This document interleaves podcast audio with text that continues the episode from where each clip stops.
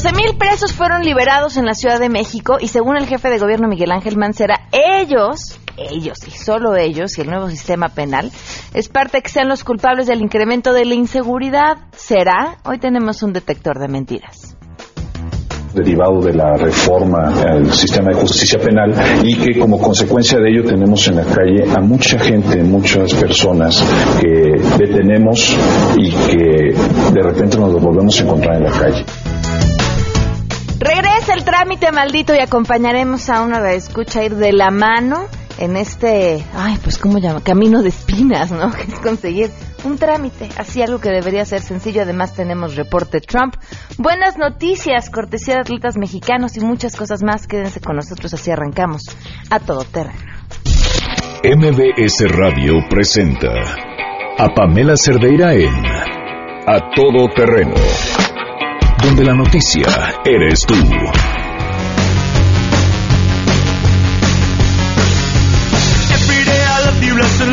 12 del día con 7 minutos, continuamos, bueno, continuamos, ¿no? Comenzamos a todo terreno. Gracias por acompañarnos en este lunes 27 de marzo del 2017. Soy Pamela Cerdeira y los invito a que se queden en este espacio de aquí hasta la una de la tarde. Tenemos muchas cosas que comentar, pero miren, primero lo primero.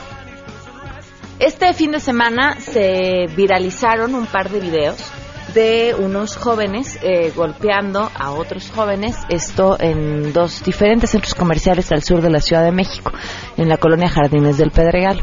Y más allá, lo que le dio, creo, mucha más fuerza a estos videos fue que desde la cuenta de Twitter de la Procuraduría de Justicia de la Ciudad de México se compartió uno de estos videos pidiendo a la ciudadanía que si habían sido víctimas de estos chamacos o que si identificaban a alguno de ellos, por favor denunciaran que formaban parte de un grupo autonombrado Los Centinelas. Desde junio del año pasado, en este espacio, eh, nos fue de nuestro conocimiento por primera vez la historia de este grupo de jóvenes. Eh, ¿Qué se decía en ese entonces? Bueno, que eran un grupo de jóvenes de diferentes escuelas, la mayoría de estas escuelas privadas, eh, de más o menos esa zona de la Ciudad de México, que se juntaban a través de un chat de WhatsApp y que lo que hacían eran diversas cosas, como lo que se veía en los videos, ¿no? Agarrar a alguien que pues no les gustaba o habían agarrado pleito o les parecía que los había visto feos y entre varios irse a golpes, meterse a las fiestas eh, de colados, armar pleitos también, eh, que eran un grupo de chavos que no respetaban ni siquiera a los papás, ¿no? de los lugares a los que se metían, que si alguno de ellos eh, traía armas o no. Vaya, unas historias prácticamente de terror. En el afán de darle contexto a esta historia y tratarlo de entender, hay varias cosas que encontramos. Uno, la mayoría de los chavos que formaban en ese momento parte de este grupo se trataban de menores de edad a mí me llama muchísimo la atención que la Procuraduría haya divulgado el video, siendo que estamos hablando mucha probabilidad de menores de edad y que la misma Procuraduría aseguró que el video era viejo. No sé, me, cuestiono si éticamente hacerlo así es lo correcto. Hay muchas historias sobre lo que este grupo de chavos han hecho. Son muchos chavos y son historias que ocurren en diferentes momentos, en diferentes lugares y que muchos de ellas son el, que, el que le dijo, el que le contó y que ya van historias de tercera, cuarta mano y que eso hace mucho más complicado eh, rastrearlas hacia su origen. Lo que es un hecho y, y, lo que pudimos constatar aquí es que sí este grupo de chavos de los que esa la comunidad que se mueve en esa zona eh, tiene conocimiento es que tienen a los chavitos prácticamente aterrados porque saben que cualquiera que se meta con ellos en problemas sin ahora sí que a veces sin deberla ni temerla pues va a ser víctima de sus abusos eh, eso. Y lo que a mí más me llamó la atención en ese proceso de indagar, de conocer los nombres de estos chavos, de ver si había dentro de sus papás alguna eh, figura de poder que les estuviera dando algún tipo de protección, si realmente había o no eh, historias de narcomenudeo dentro del grupo, en fin, esta serie de historias. Lo que sí pude constatar y a mí me pareció más importante es que muchos de los chavos que forman parte o formaban parte de este grupo lo hacían simplemente por estar. O sea, no todos estaban involucrados en peleas o en la comisión de delitos, sino nada más estaban por estar, porque pertenecer era una forma de garantizarles seguridad. Y que los papás de muchos de estos chavos no tenían ni la más remota idea de lo que estaba sucediendo. Por esto me parece mucho más peligroso y delicado que se compartan imágenes, eh, pues a lo bestia, de los chavos a los que se asuma formarían parte de esta bandita. Uno, porque son muchos más de los que cabrían en una fotografía y porque a pesar de que son muchos más, no todos estos estaban involucrados en algún pleito o en, en algún evento de estos. Ahora, lo que sí no debe escapar a nuestra vista es que pues actúan como si se tratara de una pandilla. Y les digo, cómo de, y bueno, más bien les pregunto a ustedes, ¿no? ¿Cómo deberían de ser tratados y manejados nosotros como padres de familia, por supuesto, como medios de comunicación, un grupo de menores de edad que están actuando pues de una manera equivocada?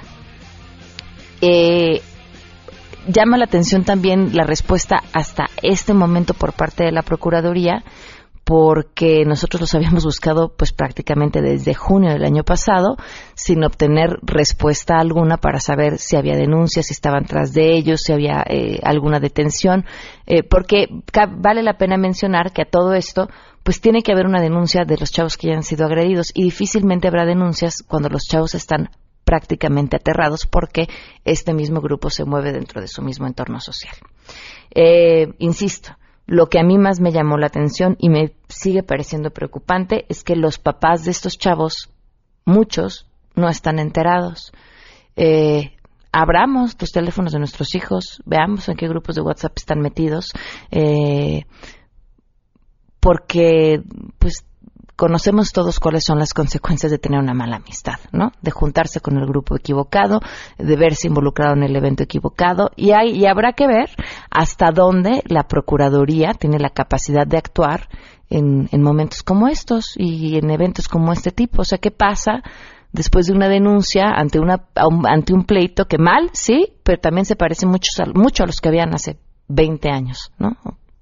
30 años. O sea, creo que es un, un tipo de comportamiento que, que ha ido generación tras generación. La gran diferencia ahora es que, además de que se siguen peleando, son lo suficientemente estúpidos como para grabarse y dejar evidencia de lo que están haciendo y bueno, que gracias a eso puede entonces perseguirse. Bueno, ya, después de esta reflexión, vámonos con la información. Saludo a mi compañero René Cruz.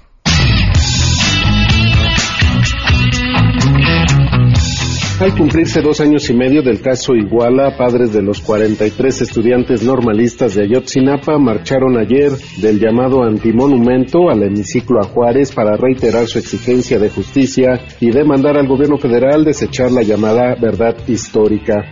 En este marco, el abogado de los padres de los normalistas, Vidulfo Rosales, aseveró que el secretario de Gobernación, Miguel Ángel Osorio Chong, busca administrar políticamente este caso para darle carpetazo y con ello evitar que se convierta en una piedra en el zapato en su búsqueda por la presidencia de la República. Está apuntalando su candidatura Miguel Ángel Osorio Chong y seguramente el asunto de los 43 estudiantes desaparecidos será una piedra en el zapato durante su campaña, será algo que seguirá afectando durante todo el tiempo de su campaña. Por eso lo que conviene hoy en día a Osorio Chón es un cierre del caso. Entonces hay un viraje ya en la posición del gobierno del, gobierno federal de administrar el conflicto a, pasa a un cierre, a una posición de cierre de nuestro caso. Por su parte, Felipe de la Cruz, vocero de los padres, calificó como una sinvergüenzada la postura del gobierno mexicano de defender la llamada verdad histórica ante la Comisión Interamericana de Derechos Humanos. Informó René Cruz González.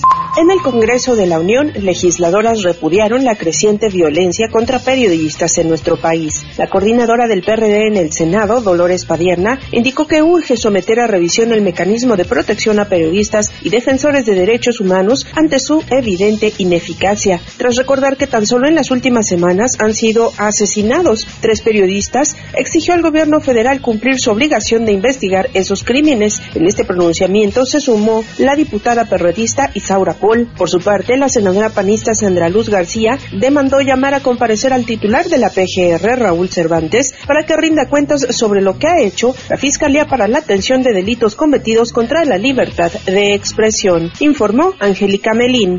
Luego de que el líder nacional de Morena, Andrés Manuel López Obrador, respondiera risa me da a los dichos del titular de la Secretaría de Educación Pública, Aurelio Nuño, de que si gana Andrés Manuel López Obrador la presidencia, se va a terminar la reforma educativa, esta mañana desde la primaria Ignacio Zaragoza de Iztacalco, el funcionario federal consideró que esta reacción pinta de cuerpo entero al político de izquierda. Lo pinta de cuerpo entero.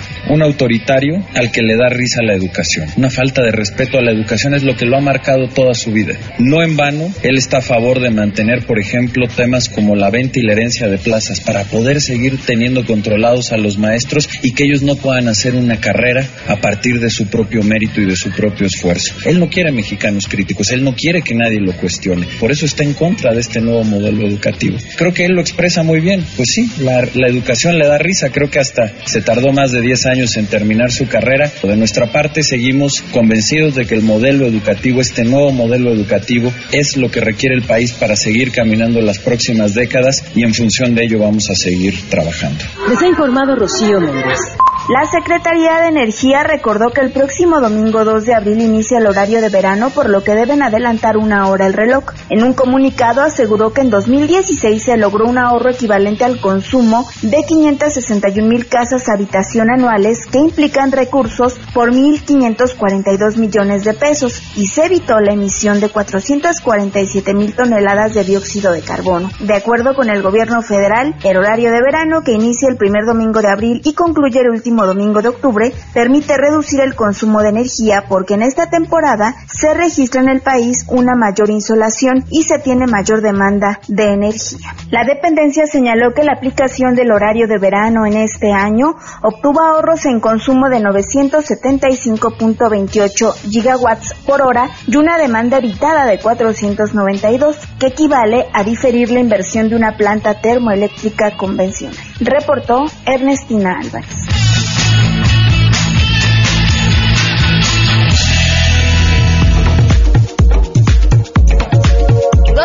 Con 18 minutos y tenemos buenas noticias.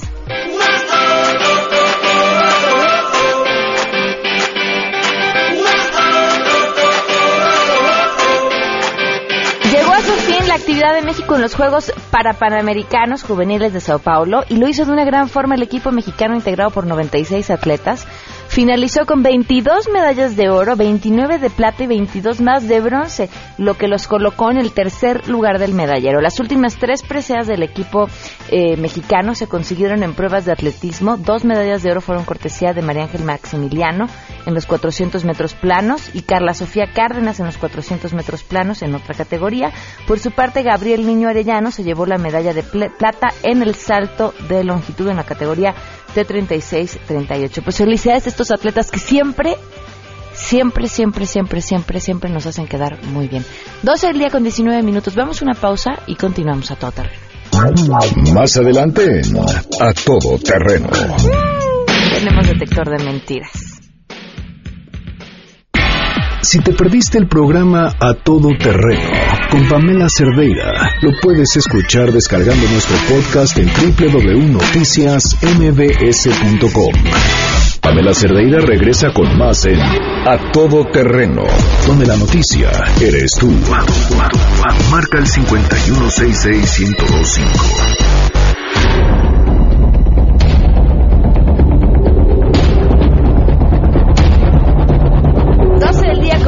23 minutos continuamos a todo terreno. Ahora en nuestro detector de mentiras, estas declaraciones, si no me equivoco, de la semana pasada de Miguel Ángel Mancera, jefe de gobierno de la Ciudad de México. Eh, después de mucho tiempo de prácticamente negar el tema de la inseguridad en la Ciudad de México, dos, el de la inseguridad y el de la delincuencia organizada, ¿no? No, no hay delincuencia organizada en la Ciudad de México, es un lugar común. Y la otra, tenía que ver con decir las cosas van muy bien y si ustedes creen que van mal es un tema de percepción. Pero ahora no se pudo negar ante las cifras que pues acosan lo contrario. Y la declaración de, Miguel Ángel Mancera llama la atención, eh, cito, hay un incremento, ¿a qué obedece? A que tenemos muchas más personas que antes estaban en prisión. Ese es un factor, pero es un factor nacional.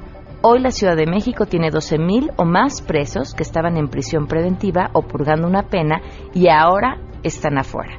Y culpa de ellos entonces a la inseguridad que se vive en la Ciudad de México. Le agradezco enormemente a Angélica Garnica, representante de la sociedad civil en el Consejo Nacional de Seguridad. Gracias por estar con nosotros, Angélica. Gracias, buenas tardes, Pamela. ¿Dice la verdad el jefe de gobierno cuando declara esto? No, la verdad es que no. Y en realidad lo que tendríamos que empezar a aceptar es que los datos nos dicen muchas cosas que no todos quieren aceptar.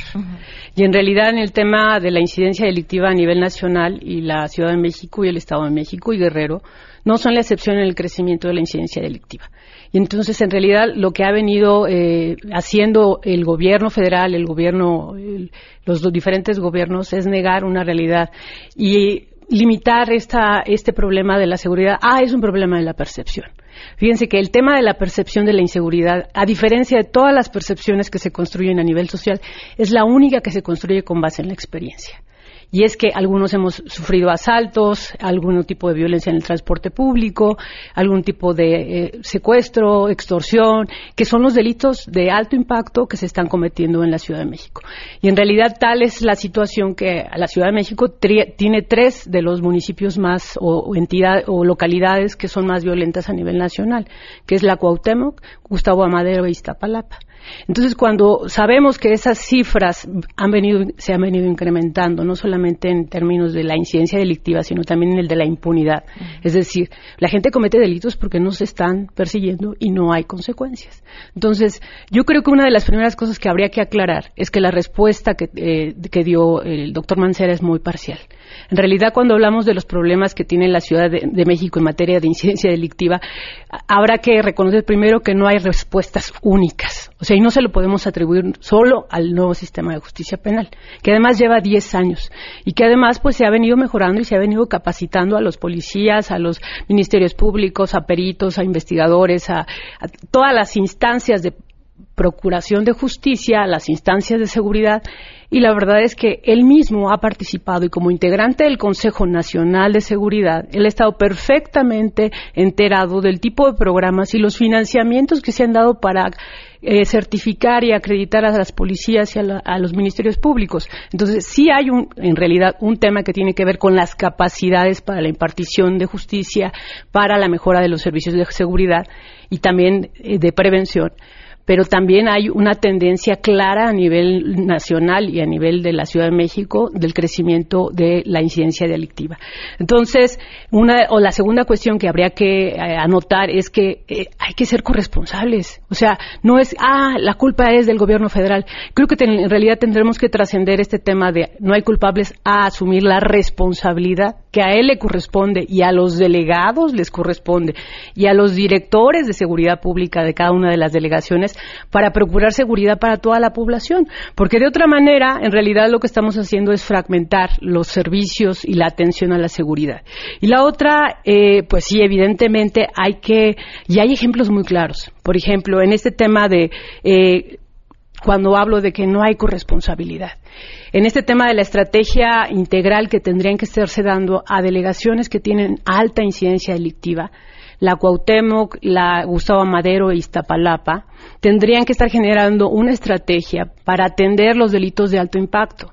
Y en realidad se tendría que estar coordinando la Procuraduría, jefe de gobierno, secretaria de gobierno, secretario de Seguridad Pública, los delegados, y en realidad está, lo que está ocurriendo es que no hay esa coordinación que permita atender la lacerante impunidad que hay en los delitos en la Ciudad de México. Y la otra, otro ejemplo, el tema de la violencia contra las mujeres. O sea, el tema de la violencia contra las mujeres no solo es del Instituto de la Mujer, o sea, es de seguridad pública, es de justicia, es de prevención. Y y ahí te puedo enunciar una gran cantidad de problemas. Por ejemplo, uno de los delitos que más se comete en la Ciudad de México y a nivel nacional es el asalto o robo en transporte público. ¿Cuándo hemos oído en estos últimos, en los últimos medio año alguna estrategia, alguna medida, alguna acción, algún protocolo, alguna acción que permita atender la incidencia delictiva que están viviendo toda la población económicamente activa de la zona metropolitana de la Ciudad de México? No. Ninguna acción. Un tema de coordinación que además obliga a un tema de coordinación metropolitana para atender la seguridad pública entre el Estado de México y la Ciudad de México. ¿Hemos escuchado alguna acción? Tampoco. Entonces no estamos hablando de, estamos hablando de, un tema muy limitado. O sea, hay una gran agenda que habrá que trascender. Entonces yo ahí lo que sensibilizaría y le recordaría a un hombre de leyes, como es el doctor Mancera, pues es que hay que tener referencia sobre la Ley General del Sistema Nacional de Seguridad Pública, que es muy clara sobre cuáles son las atribuciones de las delegaciones del gobierno Distrito Federal y de la Federación para atender el tema de la seguridad. Y, por ejemplo, en este tema de las capacidades, hay eh, acciones muy, muy específicas en torno a procuración de justicia, el sistema penitenciario, el tema de seguridad pública a nivel local y el tema de las eh, secretarías de seguridad pública. Y la otra por ejemplo, y eso, vamos a tener oportunidad de debatir ese, ese tema el 28, van, van a tener oportunidad de debatir ellos ese tema el 28 de marzo. Hay una reunión nacional de, los, de la Conferencia de Procuración de Justicia y Secretarios de Seguridad Pública. Ese es el espacio para que ellos discutan si solo tiene que ver con este tema de que están liberando presos. No. O sea, sí tiene que, sí hay un problema ahí, yo sí lo puedo señalar. Hay un tema incluso donde se están cometiendo los, el tema de extorsión. Sabemos que es en las cárceles y es un tema que se tiene que discutir. Pero esos no son, no son los que liberaron, son los que están adentro. Así es y entonces, pero y entonces tendríamos que bajar la serie de problemas, eh, el serio, eh, la incidencia delictiva y ver qué tipo de estrategias están implementando. No solamente estarse quejando es ya identificaron el problema, llévalo a una conferencia nacional y resuélvelo. O sea, porque en realidad se está diciendo, no, pues es un problema de una agenda que tiene que ver con procuración de justicia. Yo les digo, es un problema que tiene que ver con desarrollo, con seguridad pública, con justicia y con prevención. Pues, eh, cosas muy concretas. De las 32 entidades a nivel nacional, la Ciudad de México y Tlaxcala no tienen centro de prevención social de la violencia y la delincuencia.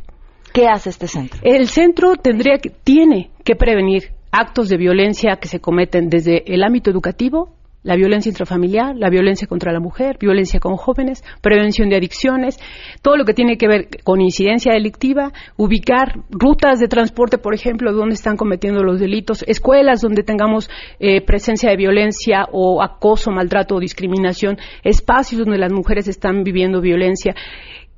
Y este centro debe definir las políticas, los programas y los recursos para atender la prevención social de la violencia. Entonces, nos estamos limitando el tema a un tema de justicia y yo le digo, ¿y dónde está la prevención? ¿Y dónde está la seguridad? Entonces, porque además lo más grave es que año con año están recibiendo fondos federales para atender este tema y lo cierto pues es que no ha habido resultados. Y por ejemplo, este año la Ciudad de México recibe 362 millones de pesos para temas de seguridad, justicia y prevención. Y evidentemente las delegaciones tienen, eh, las, las, tres que señalaba, que tienen alta incidencia delictiva, tienen un poco más de recursos. Y técnicamente hay tres programas nacionales, tres eh, le llaman de prioridad nacional, que aprobó el Consejo, que el doctor Mancera es parte de ese Consejo y se aprobaron para desarrollo y profesionalización y certificación policial. O sea, si el problema es que nuestros policías no están teniendo las habilidades o las herramientas, hay un programa y se capacitó el año pasado. Entonces, si no están perfectamente capacitados nuestros policías, yo les diría de quién es la responsabilidad, porque el dinero llega a la Ciudad de México. Segundo, invertir en infraestructura y tecnología para la atención y el apoyo policial. Pues sí se decía que los policías no tenían ni, ni, ni cinta para delimitar un área de primer respondiente, ¿no? Entonces, ese tipo de cuestiones se está invirtiendo. Y la tercera es la implementación del sistema de justicia penal y el sistemas complementarios. Y se han venido fortaleciendo a lo largo de... No soy ultradefensora de todo lo que se ha venido haciendo, solo estoy poniendo en la agenda todo lo que tiene que ver con esta problemática. Y entonces tendríamos que dar una respuesta mucho más integral, mucho más clara y no decir espérense, los que tienen el problema son los ciudadanos, es un problema de percepción porque en realidad es que vamos muy bien con las cifras, ¿no? No, y además, bueno, en este caso ya reconozco que sí hay un problema, pero se lo atribuyo solo a una causa. O sea, y si hay algo que tendríamos que estar reconociendo en el ámbito social, en el ámbito de las políticas públicas, en el ámbito legislativo, es que todos tenemos que hacer un frente común para atender la violencia, la delincuencia y mejorar condiciones de justicia para todas y todos. O sea, en realidad no podemos eh, decir nada más es de es del ámbito legislativo o del ámbito judicial, no creo que esta es una deuda que tenemos todos hasta la sociedad civil. Entonces ahí nuestro trabajo es picarle las costillas a quien tengamos que picárselas para que estos programas y estas políticas se lleven a cabo. Y de hecho al gobierno del Distrito Federal le he hecho el señalamiento que tenga que, que integre su centro de prevención a ver si en algún momento eh, nos da la sorpresa el doctor Mancera, secretario de Gobierno, secretario de Seguridad Pública, su procurador, para decir, no, no, ya está el centro. Este, ya, estamos en el 2017, yo la veo bien complicada. pues yo espero que, que, lo hagan, porque en realidad eh, el, el, tema de la inseguridad es el principal problema que percibe la población. O sea, de cada 10 eh, ciudadanos, 6 perciben el problema de la inseguridad como el principal problema.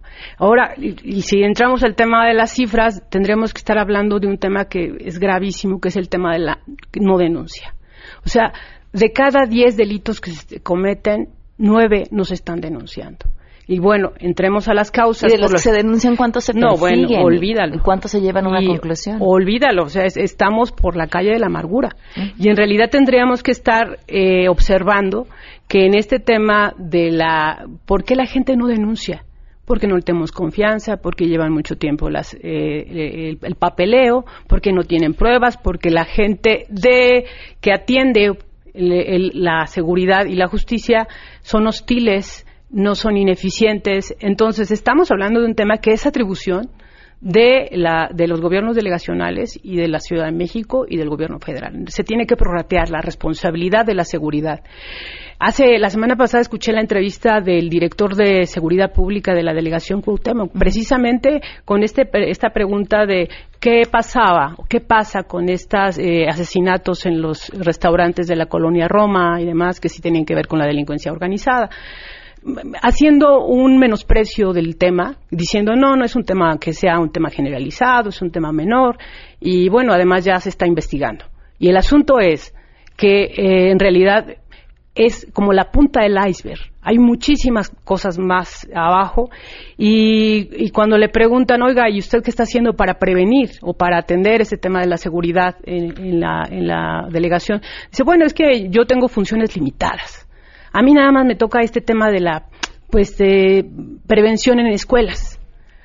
Si un responsable de seguridad pública de una demarcación territorial nos da una respuesta de ese tipo sobre el principal problema de la población, yo le digo quítenle nombre de seguridad pública y pónganle relaciones públicas para la prevención, pero no responsable, no director, no coordinador de seguridad pública porque los ciudadanos queremos condiciones de paz, de justicia y de seguridad para andar en la calle. O sea, este, mm, eh, mm, la población ha estado invirtiendo en seguros, ha estado invirtiendo en cámaras, ha estado invirtiendo en sistemas de videovigilancia conectados a redes satelitales. O sea, todos los empresarios han estado invirtiendo muchísimo en seguridad pero ¿qué, estás, ¿qué estamos haciendo de manera conjunta, sociedad, gobierno, legisladores este, y todos los sectores que tendrían que estarse involucrando con, este, con estos temas? Entonces, sí hay una gran agenda y no es solo el tema de que estamos liberando o están liberando, ellos son autoridad, yo soy sociedad civil, están liberando a, eh, a, la población penitenciaria, porque además ese tema de la población penitenciaria o de las políticas de población penitenciaria es un tema que se tiene que tejer muy detenidamente porque hay un gran, gran vacío ahí en ese tema. ¿Cuál, cuál es el motivo de esta liberación? Eh, sí tiene que, haber tiene que ver con procesos eh, penales, con, un sistema, con el sistema de justicia y en realidad ahí sí tendré que ser este, honesta. Eh, hay una, hay una revisión de incluso ahí se identificó que el informe de policial para poner a una persona a disposición tenía tiene algunos problemas como era la primera vez que se aplicaba y lo que se está haciendo es una revisión de este informe a fin de garantizar las condiciones de aplicación, de impartición de justicia más apegadas a la ley, más apegadas a las condiciones, que sí también tienen que ver con la capacitación que tienen que darle a los policías y sí también con la capacitación que tienen que darle a los ministerios públicos, porque en realidad sí tenemos que fortalecer las capacidades de todos los integrantes de los sistemas de justicia y de todos los integrantes de seguridad. Y yo ahí lo que digo, el tema de la prevención es lo que verdaderamente en algún momento va a remediar toda esta eh, gran pendiente que tenemos en materia de seguridad en este país. Muy bien. Angélica, muchísimas gracias por habernos acompañado. No, un placer. Buena tarde. 12.39. Gracias. Si tienes un caso para compartir, escribe a todoterreno.mbs.com. Pamela Cerdeira es a todoterreno. En un momento continuamos. Pamela Cerdeira está de regreso en A Todo Terreno. Únete a nuestra comunidad en facebook.com. Diagonal Pam Cerdeira. Continuamos. 12 del día con 45 minutos y es lunes, por supuesto, tenemos el reporte Trump. Ladies and gentlemen, the President-elect of the United States, Donald John Trump. Congressional address a plan that will lower costs, expand choices, increase competition, and ensure health care access. Se ha enviado un nuevo plan que reduciría costos, daría más oportunidades, incrementaría la competencia y daría más acceso a los servicios de salud a los norteamericanos.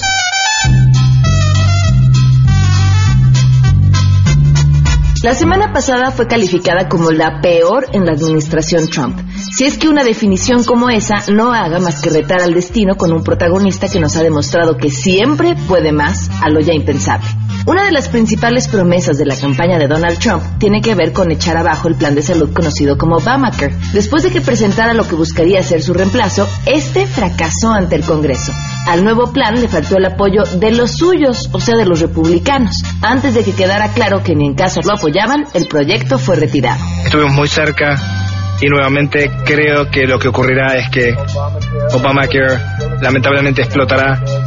Será un muy mal año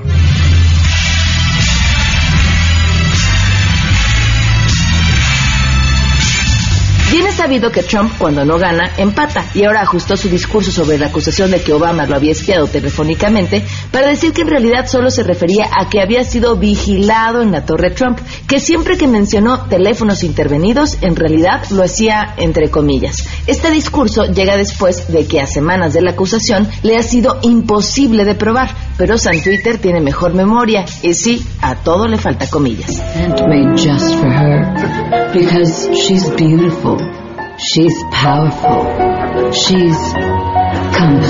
Sin puesto oficial, se anunció que Ivanka Trump, la hija del presidente, tendrá una oficina en el ala oeste de la Casa Blanca. Bien coincidirán muchos políticos mexicanos que de qué sirve el poder si no puedes extender los beneficios a la familia, aunque la nueva oficina de Ivanka no incluye nombramiento. ¿Lo necesitaba? Malas noticias para quienes viajan de Egipto, Turquía, Kuwait, Qatar, Marruecos, Jordania, Arabia Saudí o Emiratos Árabes hacia Estados Unidos, pues la semana pasada se anunció una nueva medida que prohíbe a los pasajeros llevar tablets y laptops en las cabinas del avión. Esto obedece al temor de que hayan desarrollado nuevos explosivos por parte de grupos terroristas que sean más difíciles de detectar.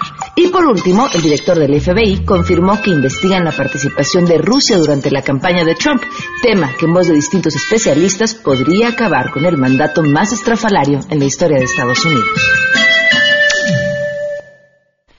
12 del día con 48 minutos. Continuamos a todo terreno. Solo a mi compañero Juan Carlos Alarcón con la información sobre lo que sucedió en las inmediaciones del aeropuerto de la Ciudad de México. Juan Carlos, te escuchamos.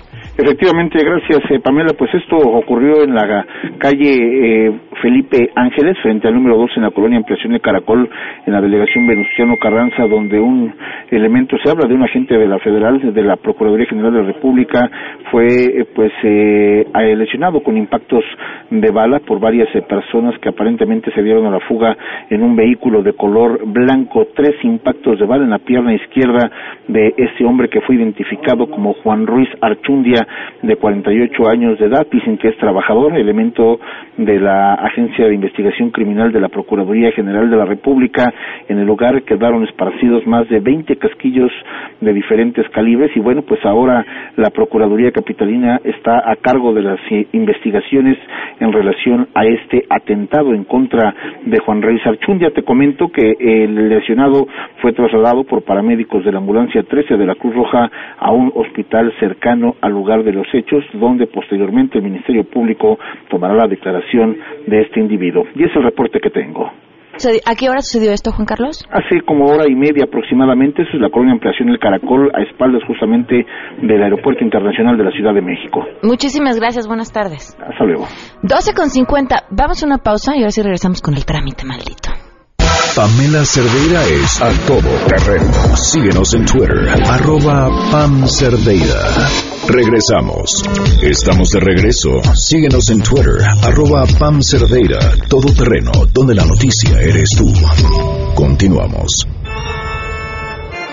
Un escalofrío recorre tu espalda. El tiempo pasa lentamente. Y te sientes completamente solo y desprotegido. A todo terreno. Te toma de la mano y te acompaña en El Trámite Maldito.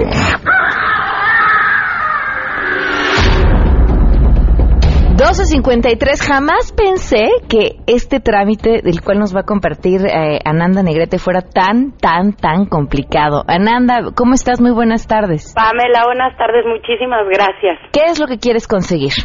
Pamela, quiero conseguir un lugar de estacionamiento para discapacitados. ¿Por qué?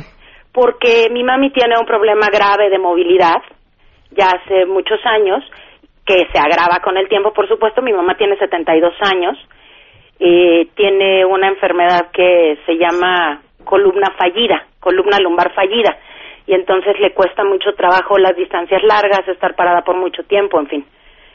Tiene algunos problemas de movilidad y me gustaría que la entrada de su casa se designara como lugar para discapacitados para que ella tenga la facilidad de bajarse del coche, en fin, okay. a su casa sin problema. Y arrancan, ¿qué necesitas para conseguir? Bueno, Pamela, estoy tan sorprendida como tú y espero que tus radioescuchas este, puedan compartir mi frustración. Resulta que me puse a investigar y se necesita, en primer lugar, un certificado de discapacidad y funcionalidad, el cual lo puede otorgar su médico. Mi mami se atiende en el ISTE, que a pesar de ser una institución gubernamental, no está reconocida para dar este certificado. O sea, el médico me puede extender el certificado, sin embargo, el certificado una vez que el médico lo entregue, lo, cual, tampoco es una cosa fácil porque entenderás que en el ISTE también está eh, sobrepoblado y entonces el médico no me lo entrega de un día para otro. Pero este certificado que el médico me entrega lo tengo que llevar al IMSS para que el IMSS lo valide. Ok. ¿Sí? Entonces, después de que el IMSS me valida, para esto tengo que pagar. En el IMSS tengo que pagar para que el certificado se valide. Ok. Eh, una vez que el IMSS me certifica que realmente el ISTE está diciendo la verdad respecto a la condición médica de mi madre, tengo que ir al DIF. ¿Sí? Las oficinas del DIF están en la calle de San Francisco, tercer piso, ¿sí? que me parece un absurdo, pero bueno, en el tercer piso, en la colonia Tlacocameca del Valle. Ahí solo se puede asistir de 9 de la mañana a 2 de la tarde.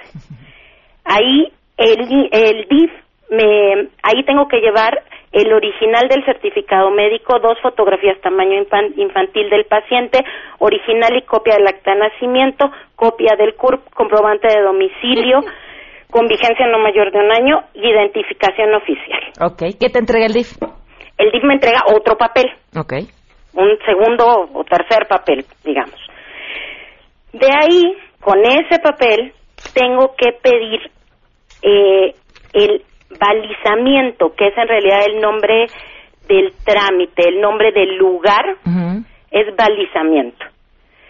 Para yo eh, solicitar esto, necesito, una vez más, el original del dictamen del DIF, una copia del IFE del paciente, comprobante de domicilio, croquis y localización sacados de Google Maps, con fotos anexas de la fachada del lugar donde necesito el balizamiento y una carta de justificación con original y copia dirigidas al señor Luis Enrique Fuentes, director general de Planeación y, y Vialidad. ¿Sí? Estos requisitos se deberán entregar en, un en un edificio ubicado en Álvaro Obregón, número 269, en la colonia Roma. Okay. Teniendo esto, teniendo eh, la validación de esta segunda instancia, eh, me dan una autorización, ellos me dan una autorización entre 15 y 30 días. A ver, vamos a tener que hacer una cosa. Ya nos ganó el tiempo. Tan largo es tu trámite, maldito. ¿Nos continúas platicando mañana? Por favor. Te lo agradezco mucho. Yo te agradezco a ti, Pamela. Una disculpa por el tiempo. Pues sí, gracias. Pero bueno, ahorita seguimos platicando de eso rápido. Si ya terminaron el bachillerato y están buscando estudiar licenciatura, la Universidad Tecnológica Americana es una gran opción porque pueden revalidar materias, hacer prácticas en entornos reales y conseguir chamba gracias a su bolsa de trabajo. Además, la ubicación es excelente y los horarios muy accesibles. Si están eh, en un poco tiempo limitado de presupuesto también, en la UTECA cuentan con programas de financiamiento y becas. Así que no lo piensen más, www.uteca.edu.mx o al 5264-8520 y van a recibir información y asesoría con más de 45 años de experiencia. www.uteca.edu.mx o 5264-8520. Nos vamos. Eh, los espero mañana a las 12 del día. MBS Radio presentó a Pamela Cerdeira en A Todo Terreno. Te esperamos en la siguiente emisión, A Todo Terreno, donde la noticia eres tú. MBS Radio, en entretenimiento, estamos contigo.